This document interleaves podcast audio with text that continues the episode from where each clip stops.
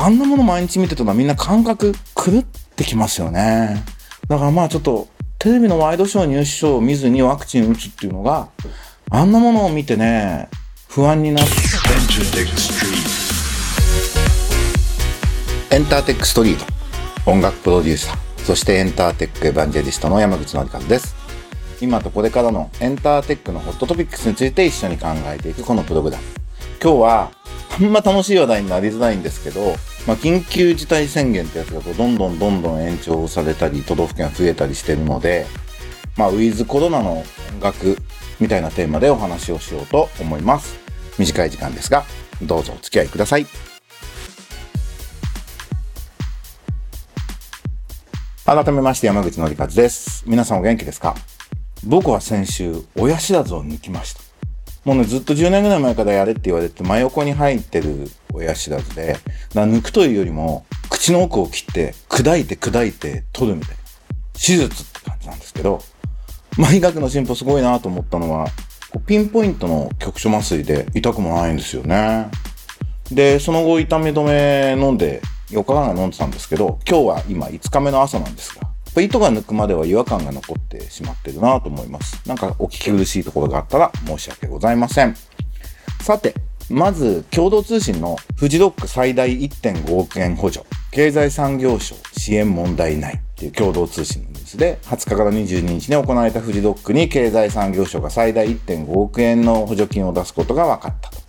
新型コロナウイルスの感染拡大で中止した音楽などのイベント再開を支援するコンテンツグローバル需要創出促進事業費補助金から支出するっていうね。これいかにもメディアも上げ足取ろう、批判しよう、批判を呼ぼうっていう感じの報道で本当に不愉快なんですけど、で僕はニュースピックスっていうコメントかけるメディアをよく使っていて、そこに昨年からの経緯も含めて報道しないとフェアじゃないです。非合理な自粛要請でコンサートが実施できず、主催者の意思で自粛したのだからコンサート中証券も対象外で、一切の保証なしで、せめて再開の際に費用の半額をめどに支援というスキームになった流れです。数十億円の経済効果があるフジドックにとって金額的にも決して高いとは言えません。弱いもの見つけて騒いでうさばらすみたいなこといい加減やめませんかって書いたら、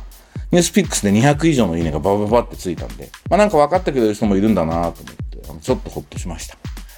フジロック批判してる人ね、行ったことない人多いんだと思うんですけど、あのイベント特別で、まあ、日本にフェス文化を根付かせた最初のイベントで、主催者と参加者のロイヤリティが高いんですよね。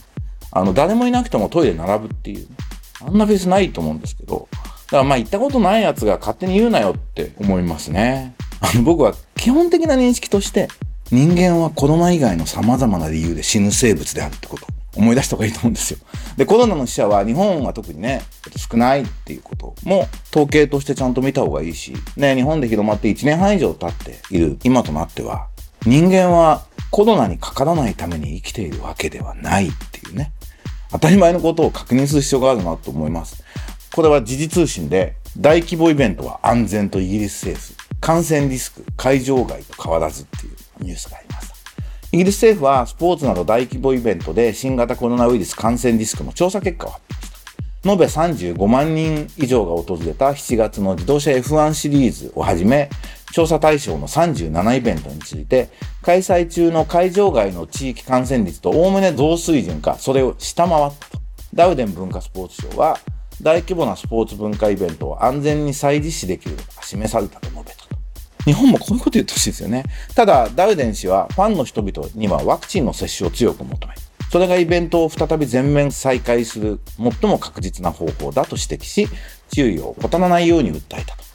まあその通りですよね。なんでまあ、ワクチンを打つっていうもう答えが見えてるんで、それをやるのかなと。で、いろんなまたワクチン嫌なこともいらっしゃるでしょうけど、少なくとも、まあ、エンタメビジネスに仕事で関わる人は、もうこれマストなのはしょうがないですよね。もしそれでね、長くコンサートとか演劇に関わってることでね、体質的にワクチン打ってない方とかいらっしゃる場合は、その対策をね、なんか救済措置みたいな考えた方がいいと思いますけど、原則として、ワクチン打たないと仕事できない職業になりましたっていうふうに割り切るのは分かりやすいと思いますね。まあね、コンサートや演劇見に行く人一律にね、ワクチン接種条件にするのはちょっとやりすぎだと思うんですけど、でもまあスタンディングのイベントとか、そういうこう、ある程度人が、まあ密っていうんですか、なるようなものはもうそういうことやっていくしかないんじゃないですかね。で、なんか SNS 見ると Facebook で僕の知り合いとかワクチン打ちます。でも、やめてくれっていう人がいっぱいいますとか言ってて。いや、やっぱワクチンやめた方がいい陰謀論者みたいな人がいっぱいいるみたいですね。あの、人生はね、危ないことがいっぱいあるってことをもう一回みんなで確認した方がいいと思うんですよね。その中でどれを選んでいくかっていうのは、それが人生の選択、生きていくということなんです。相対的に見て、ワクチン接種で得られるものは、リスクに対して著しく大きいと僕は思います。論理的にそう思いますね。まあ僕は2回打って副反応がほとんどなかったんで、まあ申し訳ないんですけど、だから今日のウィズコロナ時代の音楽の答えっていうのは、まあ一言で言うと、ワクチン打つっていうことにはなっちゃうなと思います。あともう一つ思うのは、テレビ見ないことですね。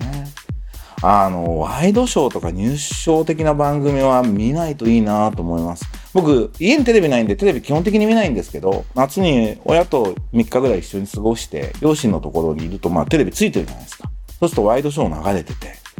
ひどかったですね。結構久々に見てびっくりしました。あの、超金持ちの有名人のボンボンで、まあ、社会的常識がなくて、まあまあね、その、知性とかもお持ちじゃない方が、すっとんきょうなことを言うからテレビ芸人として面白くてみんなで笑ってるっていうポジションだったはずの人たちが、なんか庶民を代弁する社会常識みたいなのを語ってて、結構衝撃受けました。あんなもの毎日見てたらみんな感覚狂ってきますよね。だからまあちょっと、テレビのワイドショー、ニュースショーを見ずにワクチン打つっていうのが、あんなものを見てね、不安になったらどんどんこう、体調も悪くなるし、頭悪くなるしね、なんか、しめじめ思いました。えー、ウィズコロナで、まあ、述べたものの一つが、音声サービスだと思います。えー、テッククランチのこのニュースにも注目しました。Spotify のポッドキャストサブスクをアメリカの全クリエイターが利用可能にと。Spotify はポッドキャストのサブスクリプションを米国の全ポッドキャストクリエイターに公開したと。このサービスはテストで4月から始まったんだけど、アンカーっていうね、ツールを使うと、特定のエピソードをサブスク利用者限定コンテンツに指定し、Spotify や他のプラットフォームに配信できると。これは素晴らしいですね。まあ今、クラブハウスがね、すごい注目されたんで、クラブハウス対抗みたいな言い方もされてますけど、やっぱ音楽サービス持ってるのは強いですよね。でしかもまあ、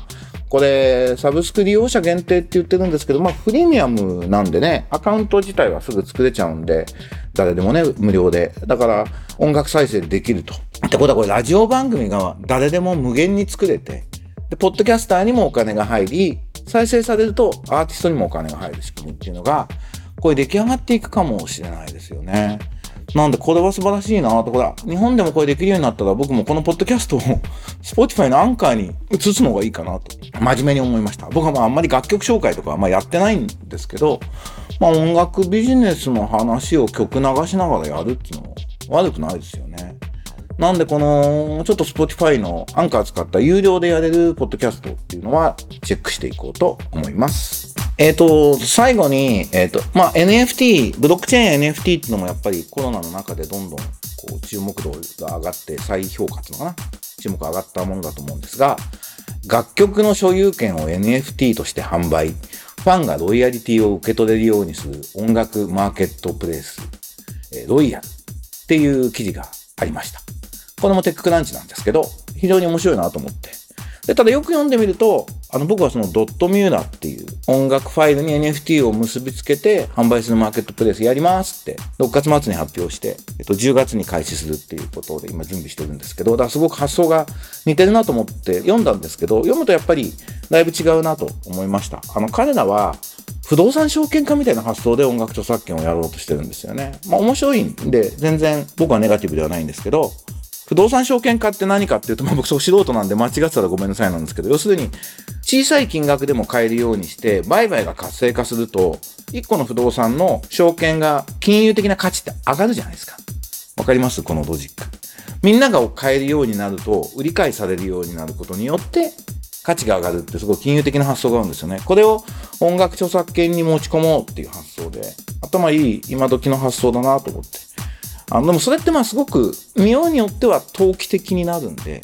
僕はドットミューラで投機的にしないってことがテーマなんで、まあそういう意味では、あの、 Royal とはある意味真逆なんだなってことを確認できてよかったです。そのことは、あの、僕のノートに NFT 活用を模索する世界の音楽界。 Royal とドットミューラの相違点っていうのを書いたので、興味のある方はぜひ読んでみてください。で、そこにも書いたんですけど、先週発表されましたが、僕10月10日に J-Wave がやっているイノベーションワールドっていう番組にちなんで、毎年やって六本木ヒルズでやってるイノフェスっていうイベントに登壇させていただくことになりました。なんか今年イノフェスはやっぱり旬のテーマってことで NFT を結構取り上げるみたいで、NFT の話、ドットミラーの話してくださいということで、喜んで出させていただくことになります。実は間もなく来週ぐらい発表になるのかな？僕がお話しするお相手というのは実は超大物の音楽家なんで、ちょっとそれは楽しみに、えっと、発表をお待ちいただければと思います。10月10日、えー、井上さんのポッドキャストだったりとか、あとそれこそ、えっと、JWEB の番組でも流れていくと思うので、ぜひお楽しみになさってください。ということで、えー、今日はウィズコロナ時代の音楽というテーマでお話をしてみましたが、いかがでしたでしょうか？まだなんかちょっと残暑厳しいですね。でも、元気出していきましょう。もうすぐ秋がやってくると思います。エンターテックエヴァンジェリストの山口紀一によるエンターテックストリートでした。また来週お会いしましょう。バイバイ。